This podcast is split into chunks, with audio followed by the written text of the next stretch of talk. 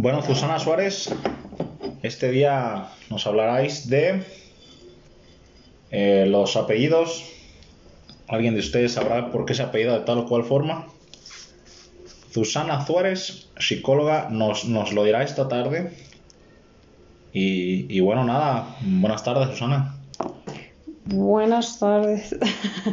Hablar de los apellidos en realidad no tiene nada que ver con psicología, pero este pues de todos modos. No, disculpa Susana, solamente quería que la gente supiera pues el grado de la categoría que tenemos a un lado. Digo, está bien, si tiene alguna pregunta que hacer, igual en los comentarios. Eh, y bueno, te, ¿qué pasa con los, con los apellidos? ¿De dónde, de dónde nacen? ¿De dónde vienen? Bueno, vamos a hablar del origen de los apellidos en México. Justo esa es la pregunta, ¿de dónde vienen los apellidos? ¿Alguien sabe de dónde viene su apellido? no, no sé, no sé, la verdad es que no sé.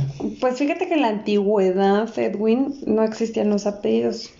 Si nosotros tomamos como ejemplo la Biblia, este, nos vamos a dar cuenta que los personajes que se desarrollan en el Antiguo y el Nuevo Testamento se les conocía solamente por su nombre, como Abraham, Moisés, Pedro, Juan, Mateo, Jesús, María y José. Por ejemplo, y no tenían, no había como tal, este, pues un Abraham Pérez, un Mateo Delgado o un José García. ¿no? Juan Pérez no había en la época de Jesús. Exacto, no, no había estos apellidos que nos ayudaran a identificar. Eh, a veces se llega a confundir a Judas Iscariote. Iscariote no era el apellido del traidor. No, en realidad no era su apellido, ni Tadeo, el del santo. San Judas Tadeo. Exacto, solamente eran este pues sobrenombres o apodos que les ponía la misma gente para poder identificarlos de los demás. Con el tiempo las comunidades se, este, se poblaban cada vez mucho más, o sea, crecía mucho más el número de personas en las ciudades y era como mucho más difícil identificar este pues a una persona que tenía el mismo nombre de otra persona, ¿no? Este, homónimos. Ajá, exacto. Había muchísimas personas que se llamaban Juan, entonces cuando se tenía que llevar, por ejemplo, un mensaje, se decía, llévale este mensaje a Juan. Bueno, y decíamos, pues, ¿cuál Juan? Preguntaba el mensaje. A la fecha pasa hasta con homicidios, choques, accidentes, que se confunden a, a las personas porque tienen mismos nombres y apellidos. Exacto. Entonces, así se empezaba a identificar, ¿no? ¿A cuál Juan? Preguntaba al mensajero, podía llegar a preguntar a cuál Juan le voy a llevar el mensaje. Y entonces, pues era como a Juan el del Valle, este, o a Juan el del Monte, por ejemplo. En este caso, los apellidos del Valle y del Monte, que son tan comunes hoy en día, surgen como resultado del lugar donde vivían estas personas. Estos se llaman apellidos apellidos topónimos. O sea que los Lodbrok venían de Lodbrok. Pues puede ser. Ragnar Lodbrok. Ajá. Porque la toponimia, ¿sabes qué estudia la toponimia? estudia la procedencia de los nombres propios de, de un lugar. En esta misma categoría están los apellidos Arroyo, Canales, Costa, Cuevas, Peña, Prado, Rivera, que hacen referencia a algún tipo este, de accidente geográfico o de lugar geográfico. Y Ávila, Burgos, Logroño, Madrid, Toledo provienen, por ejemplo, de estos nombres de, una ciudad de España como tal. Otros apellidos se originan de, alguna, de alguna peculiaridad arquitectónica con lo que se relacionaba estas personas si tus antepasados vivían cerca de, varias torres o pasos de, por algunas fuentes. río. Detrás de alguna iglesia. Cabeza de vaca. o al cruzar un puente. exacto. O eran dueños de varios palacios, pues ahora vamos a entender el porqué de esos apellidos como torres, fuentes, iglesias, puente y palacios.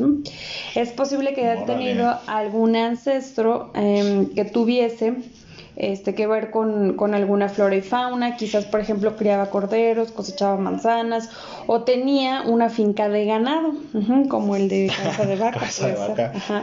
de, ahí los apellidos cordero, manzanero, toro y cabeza de vaca, por ah, ejemplo. órale. por ejemplo, Reyes Hernández, ¿de dónde viene mi...? Ah, no, no sé de dónde.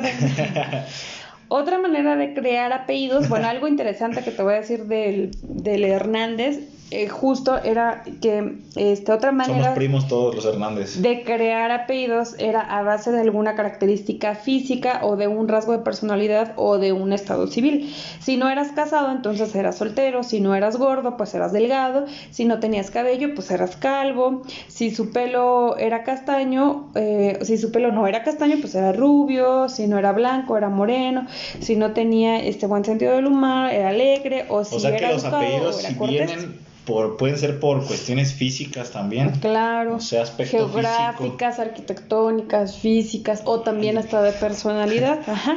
O también como esta siguiente categoría, por ejemplo, que son este em, como estos apellidos que terminan en EZ. Es muy todos, curioso, ajá.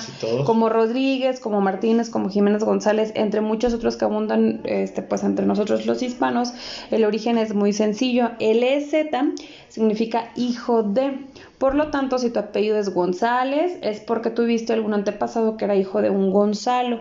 De la misma manera, este Rodríguez era hijo de Rodrigo, Martínez de Martín, Jiménez de Jimeno, Sánchez de Sancho, Álvarez de Alvarado, Benítez Sancho, de tío. Benito, Domínguez de Domingo, Hernández de Hernando, como tu apellido. ¿El Hernando? Ajá. ¿Quién será el pinche Hernando? ¿Qué significará Hernando? Pues sí. Un lugar, un vato, un... Pues solamente era un nombre de una persona y entonces el Hernández, este, pues, el EZ ya se le puso porque pues era hijo de, ¿no? hijo de... Ajá, y así por el estilo, ¿no? Van más o menos.